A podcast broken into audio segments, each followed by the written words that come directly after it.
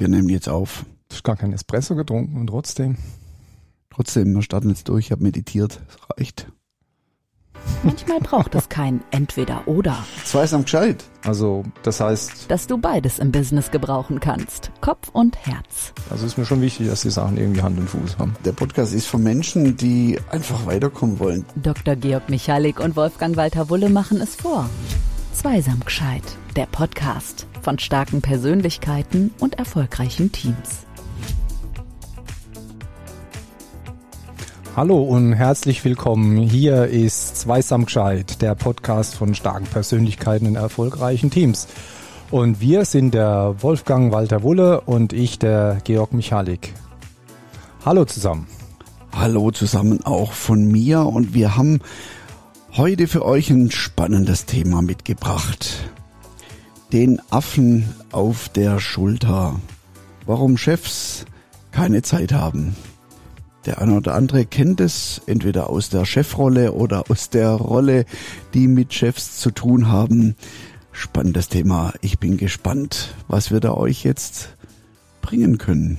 Genau, Chefs sind ja, also Wolfgang bei dir und bei mir, das sind ja eigentlich unsere Hauptkunden. Wenn wir mit Menschen zu tun haben, dann unsere Auftraggeber, das sind meistens in irgendeiner Form in der Chefrolle, in der sie drin sind. Und jetzt muss ich mich gerade mal räuspern. Entschuldigung. Und in dieser Chefrolle haben wir mit diesen Menschen dauernd zu tun. Und wir wissen, wie schwierig es ist, ähm, die mal zum Fassen zu kriegen. ne? Die haben nämlich tatsächlich relativ wenig Zeit. Und wenn ihr draußen auch ein Chef seid, dann werdet ihr jetzt wahrscheinlich mit dem Kopf nicken und sagen, ja stimmt, ich habe nie Zeit. Genau, oder auch wenn ihr mit Chefs zu tun habt. Ja, mein Vielleicht- Chef hat nie Zeit für mich. Genau. Genau. Ja, und ähm, aus dieser Perspektive heraus wollten wir dieser Frage mal auf den Grund gehen. Und ja, was natürlich ein Gedanke ist, der mir so kommt, ähm, warum ist das so? Warum haben eigentlich Chefs keine Zeit? Gestern, Wolfgang, gestern war ich in einem Online-Training, ne? zurzeit sind ja alle Training online, aber in einem Online-Training drin. Ich war mal wieder live gestern. Oh, echt? Jo, das war richtig klasse. Das Ja. war toll. Hat mir viel Freude gemacht, mal wieder so dieses Persönliche. Persönlich, ja, genau. Und wir haben gestern auch über die Chefrolle und es ging um Teamführung, war unser Thema in dem Online-Training. Einen Tag zum Thema Teamführung gemacht mit meiner Gruppe, alles Chefs selber und die kannten es aus erster Hand. Und dann habe ich mal eine alte Regel aufgestellt, die hatten wir früher bei einem Arbeitgeber in der Hochphase, hatte da die Regel gegolten, du solltest zehn Prozent deines Zeitbudgets pro einem Mitarbeiter, den du führst, haben. 10 Prozent. Das würde bedeuten, wenn du nichts anderes tust als nur führen, ähm, könntest du maximal 10 Personen in der direkten Linie haben. Hm. Ist das realistisch? Eher nicht. Und- Eher nicht. ja, Wir aber findest du es doof oder sagst du, das ist einfach total wildfremd oder wie? Ja, wir müssen natürlich auch, auch, auch mal schauen. Wir arbeiten da ja, ich arbeite da, wir im Team arbeiten da ja mit einem Modell der Performer-Typen. Es gibt ja unterschiedliche Performer-Typen, die eine unterschiedliche Führung brauchen, die auch unterschiedliche Intensität erfordern in der Führung. Und vielleicht ähm, müssen wir uns mal darüber Gedanken machen, was heißt eigentlich für mich als Chef meine Zeit wie einzuteilen in der Führung und wem gebe ich welche Aufmerksamkeit. Okay, klar. Das heißt, du zielst drauf ab, 10 Prozent für jeden. Das ist nicht, das ist, macht keinen Sinn. So. Macht keinen Sinn. Nee, macht wahrscheinlich auch keinen Sinn. Nehmen wir mal an, das wäre ein Durchschnittswert. Einfach so, dass du weißt, äh, so einen Hinweis hast, okay, ich kann sowieso nicht 100% führen, irgendwas muss ich ja sonst noch tun und das heißt nur meinen Urlaubsantrag stellen. Dann, Das ist wichtig. das ist ja ganz wichtig, Urlaub ist wichtig. dann sagen wir mal 30 Prozent meiner Zeit für Sonstiges, wenn ich jetzt nicht als Spezialist irgendwo noch direkt auch eine eigene Rolle habe. Dann würden so 60, 70 Prozent übrig bleiben. Das heißt, eigentlich würde ich am besten sechs bis sieben Leute führen und mehr als die Hälfte meiner Zeit für diese Führungsrolle ähm, aufwenden. Okay. Und nehmen wir mal hin an, das wäre so, aber es ist nicht die Realität. Also das, das sehe ich draußen nicht, dass das passiert. Die Was- Realität sieht anders aus. Wie ist die? Die Realität ist, dass ähm, A, äh, eben wenn wir von 100 Prozent ausgehen, dann gehen wir schon mal nicht von den 38, 40, 42 Stunden der Woche aus, sondern von 50 oder noch mehr Stunden pro Woche. Sowieso, das sind mal die 100 Prozent. Das ist das eine. Und das andere ist halt eben mega Stress, ja. Also und Zeit für Führung, zumindest so wie wir es, was wir unter Leadership verstehen, das findet ja gar nicht statt. Ja. Ähm, Im eher, ich höre so Dinge wie, mh, hm, ich muss mich darum kümmern. Ja, also als Chef. Ich muss das jetzt lösen. Ich muss, das, ich muss mich da jetzt drum kümmern. Dass das so die Haltung ist. Um was kümmern? Um den Menschen, den du führst oder um die Sache? Genau. Musst du dich um die Sache kümmern oder um den Menschen? Mhm. Was meinst du, was passiert meistens? Ja, äh, das ist das Problem. Meistens wird sich um die Sache gekümmert. Genau. Und nebenher um den Menschen. Und ich habe da mal so eine 80-20-Regel. 80-20 mhm. Pareto trifft sehr, sehr oft zu. Mhm. Und 80 Prozent der Zeit einer Führungskraft sollte aufgewendet werden für die Führung der Menschen und 20 Prozent um die Sache. Da sind wir wieder bei meinem Prozent, das kommt ja hin, ne? 80 Prozent, 10 Prozent jeder hieße acht Leute führen und jeder 10 Prozent, dann bist du ja genau dort. So in etwa. Ja. So in etwa. Ach so. Wenngleich die Aufteilung dann anders sein muss, je nachdem, aber 80 Prozent meiner gesamt zur Verfügung stehenden mhm. Zeit wende ich auf, um Menschen zu führen. Mhm. In der Sache, die zu tun ist. So könnte es sein. So sollte, sollte es sein. So sollte es sein. Ja, und die Realität ist, dass Chefs sich aber ganz stark um die Sache kümmern. Genau, weil sie nicht vielleicht loslassen können. Was meinst du? Loslassen würde ja heißen, sie haben es vorher gehabt. Nee, Vertrauen. Aha, ich glaube, es ist beides. Ja, und, viel, und das hängt wahrscheinlich auch miteinander zusammen. Das Loslassen können von der Sache, die ich mal hatte, und dann auch das Vertrauen, dass andere das genauso gut können. Weil, oder vielleicht sogar besser. Oder sogar besser. Vor allem, wenn, wenn, wenn ich sie dann als Team wirklich im Leadership unterstütze. Ja. Genau, weil du weißt ja, ähm, in der Folge, die wir hatten mit dem Stefan Oettiger, den wir zu Gast mhm. hatten, organische Organisation. Das ja. heißt, die Menschen dort einsetzen. Schmeckt der Kaffee, ne? Ja, ist gut. Georg hat gerade Kaffee getrunken. Schlotz. Und ich hab meinen Espresso nicht. Den hole ich mir aber nachher gleich, sobald wir das hier eingesprochen haben. Ähm, wo war ich?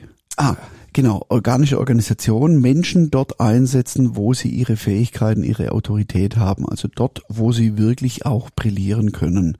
Mhm. Und dann fällt nämlich die Unterstützung und der Zeitaufwand für die Führung der Person in der Sache, wo sie ja eh stark sind, wo sie ja eh ihre Autorität haben, ja. doch viel, viel leichter. Ich kenne halt Chefs, die sagen sowas wie, ähm,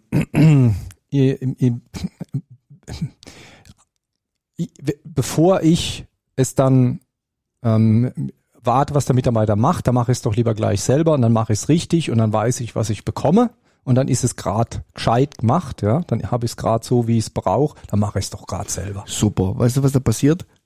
Zack, da ist man in der Falle. In welcher? In der Zeitfalle. In der Zeitfalle. Genau in der Zeitfalle. In der Zeitfalle und dann wird sich auch nie was ändern, mhm. weil es wird ja nie eine Entlastung geben. Genau. Bringen wir es doch mal gleich auf den Punkt. Auf den Punkt. Mach doch als Chef die Mitarbeitenden, die du führen darfst, die dir in der Führung anvertraut sind, zu den Mitarchitekten der Lösung. Gebe ihnen das Vertrauen, lasse Ideen entwickeln, lasse es auf ihre Art und Weise machen und vielleicht machen sie es dann sogar besser wie du selbst.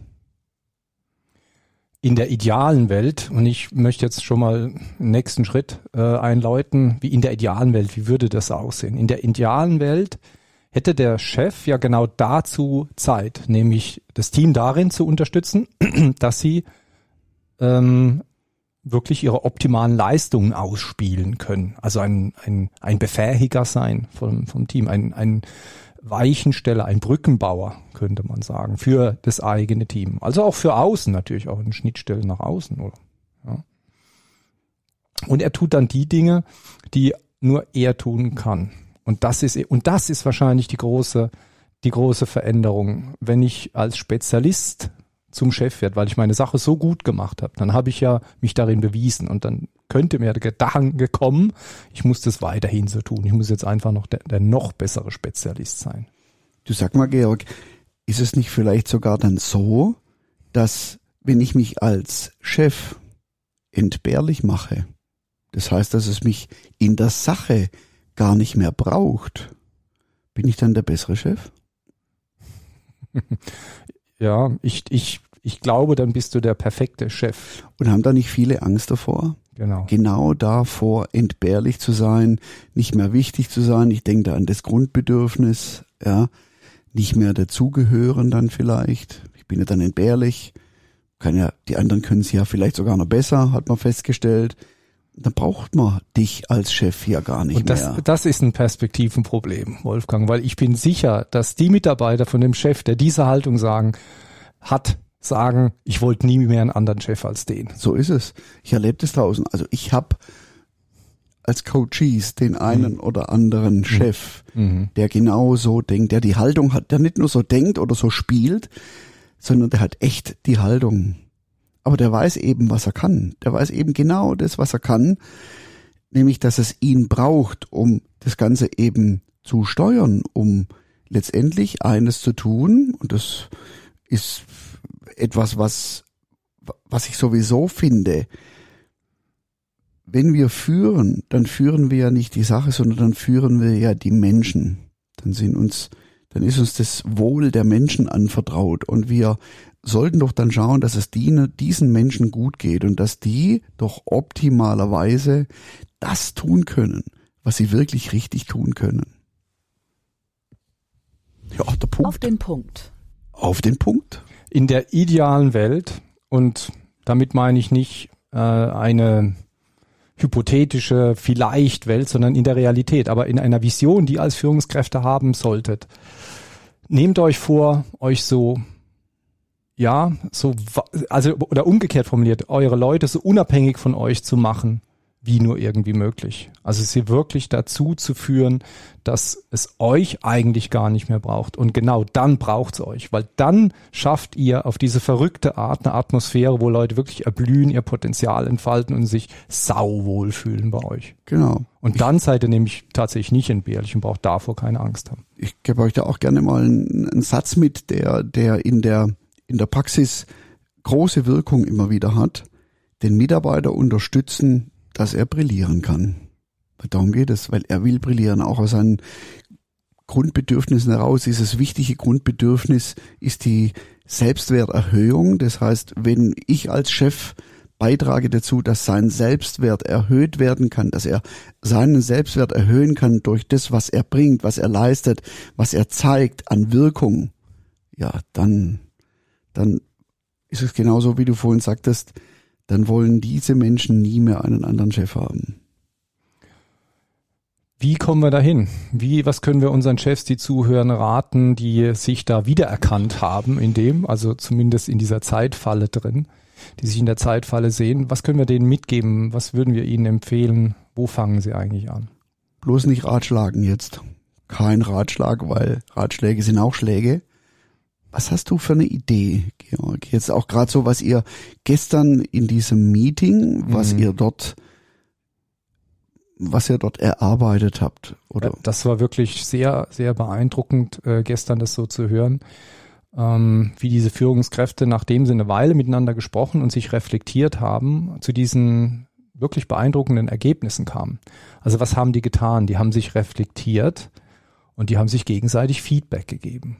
Weil die Dinge, wenn, wenn ich mich sehe als Chef, ich bin derjenige, der alles kann, dann meine ich es eigentlich gut. Also ich tue das, was ich gut kann und gut meine, nur ich tue es zu viel.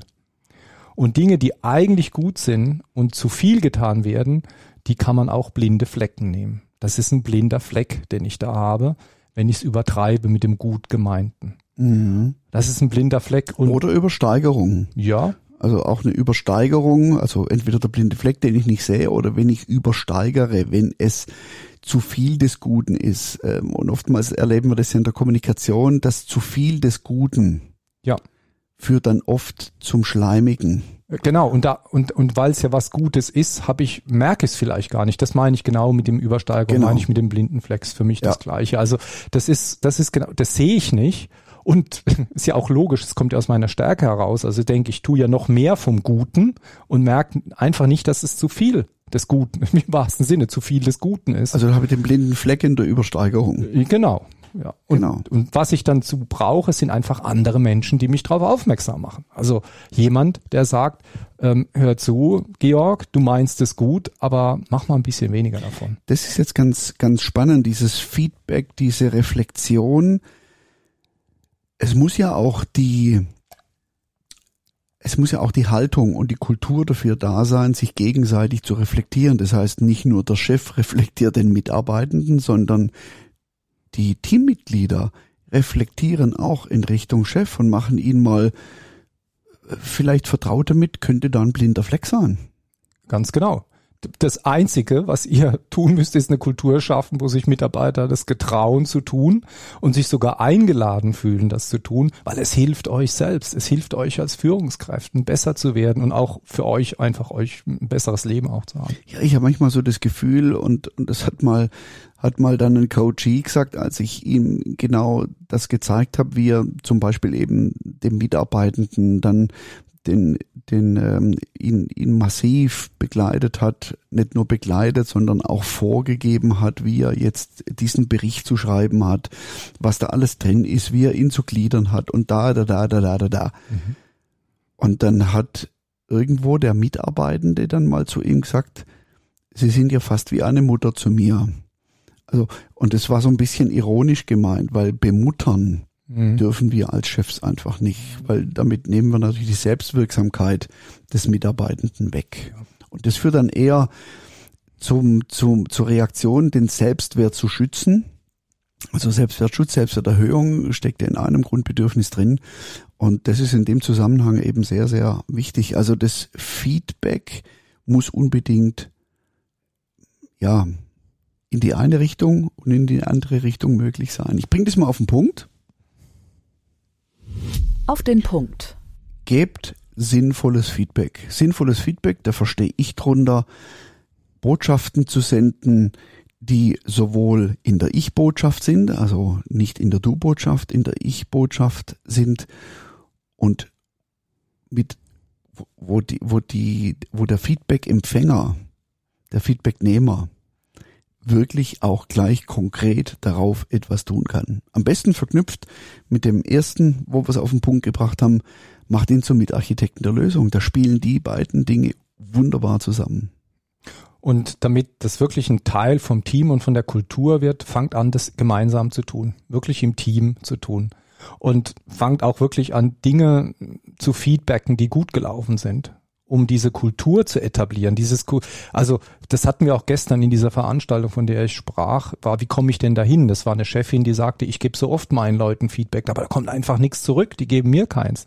Das hat, die haben vielleicht Angst davor, warum auch immer, selbst wenn du Vorbild bist, das ist ja schon mal ein wichtiger Schritt, aber vielleicht auch mal so ein leichtes Feedback geben, also im Sinne eins, was mir leicht fällt, was auch luftig rüberkommt, was, was wertschätzend, harmonisch, easy rüberkommt. Und da sind es oft die Dinge auch mal zu sagen, die wirklich gut laufen und darauf Feedback geben, sagen, hey, das hast du toll gemacht da gestern, hat mich echt gefreut. Und damit sich aber auch die Bereitschaft zu sagen, hey, das gestern, das hast du echt gut gemeint, aber ein bisschen übertrieben. Und du, bitte, sag mir das doch auch mal, oder? Also, das ist auch, Genau, also ja, auch proaktiv Feedback, Reflexion einfordern. einfordern, genau, das würde ich sagen. Tipptopp. Du, äh, Georg, ich guck gerade auf die Uhr. Mein Gott, hey, die Schon wieder 19, Zeit. 20 Minuten schon rum. Ich komme jetzt, liebe Zuhörer, zum Gescheitmoment. Der Gescheitmoment. Chefs sind oft die, die den Affen auf der Schulter haben. So heißt ja auch unsere, unsere Folge. Das heißt, die aus wirklich allerbester Intention heraus Dinge an sich ziehen, Entscheidungen an sich ziehen und sich damit immer mehr Arbeit aufladen und damit die Mitarbeiter aus der Verantwortung lassen. Und in der idealen Welt wäre es so, dass Mitarbeiter selbstständig sein können, sein dürfen, sich damit entfalten können, ihre eigenen Potenziale spüren und dazu gehört auch die Verantwortung übernehmen. Wie kommt ihr dahin? Indem ihr die Mitarbeiter einfach in diesen Entwicklungsprozess von euch und von dem Team mit einbezieht. Schafft eine Feedback-Kultur, wirklich im positiven Sinn. Macht es spielerisch. Also das ist nicht, du, ich gebe dir mal Feedback und dann haben alle Angst. Nein, fangt an, laufend, dauernd, spielerisch Feedback zu geben, positives Feedback zu geben, im Team miteinander Feedback zu gehen. Googelt mal nach Feedback geben, da findet ihr ganz viele Übungen, also auch spielerische Ansätze, wie man das ganz locker rüberbringen kann in euren Teams. Und ich möchte noch ergänzen, nicht nur zweimal im Jahr, sondern genau. immer. Immer, immer, immer, immer. Nur so wird es zur permanent. Kultur, wo man keine Angst mehr davor hat. Super. So ist es. Mensch, Georg. Ah, oh, wieder eine Folge. Von unserem Zweisamkeit. Genau. Für euch da draußen, für uns auch. Wir lernen auch jedes Mal dabei, wenn wir uns darauf vorbereiten, wenn wir das produzieren, haben riesen Spaß dabei. Habt auch Spaß, wenn es euch gefällt, dann teilt's. Dann teilt's mit Kollegen, mit Kolleginnen, teilt's mit Freunden, teilt's auch in der Familie, teilt's mit Menschen, wo ihr denkt, das kann was für die sein. Wir wünschen euch viel Erfolg beim Feedback geben und mit dem Wachsen im Team. Manchmal ergeben eins und eins doch nicht zwei, sondern etwas ganz Neues. Zweisam gescheit, der Podcast mit Dr. Georg Michalik und Wolfgang Walter Wuller. Bleibt dran, schon bald gibt's mehr Zweisamkeit in Zweisam gescheit.